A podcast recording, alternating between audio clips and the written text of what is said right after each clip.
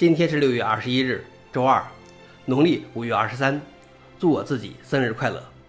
本期是硬核观察第六百七十四期，我是主持人硬核老王。今天的观察如下：第一条，谷歌表示该让小企业长期用户付费了。第二条，智能灯的芯片就能运行《毁灭战士》游戏。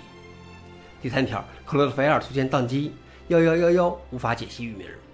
下面是第一条。谷歌表示，该让小企业长期用户付费了。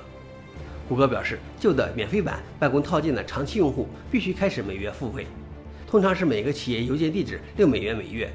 到六月二十七日，还未自愿切换到付费服务的企业将被自动转为付费服务。如果他们在八月一日前没有付费，账户将被暂停使用。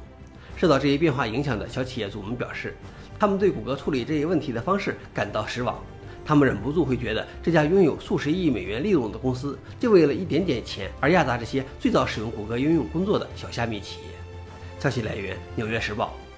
老王点评：地主们通常会说，地主家也没有余粮啊。但是让这些习惯了免费套餐的人来说，就很难受了。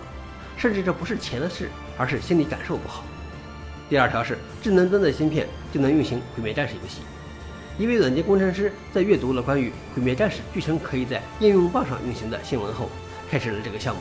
他拆下了一台十五美元的一加智能台灯的电脑芯片，用它建立了一个小型化的《毁灭战士》游戏系统。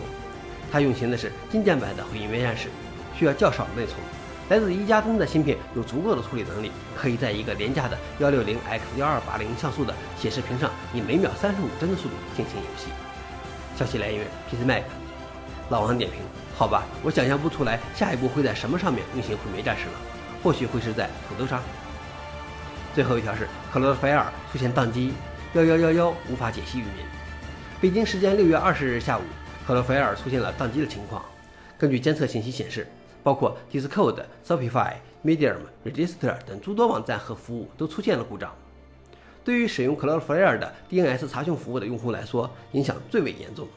他们在中断期间根本无法访问任何网站。消息来源：TechCrunch。老王点评：Cloudflare 的防 DDoS 服务是很好，但是这种大型服务总断网也受不了啊。想了解视频的详情，请访问随附的链接。好了，以上就是今天的硬核观察，谢谢大家，我们明天见。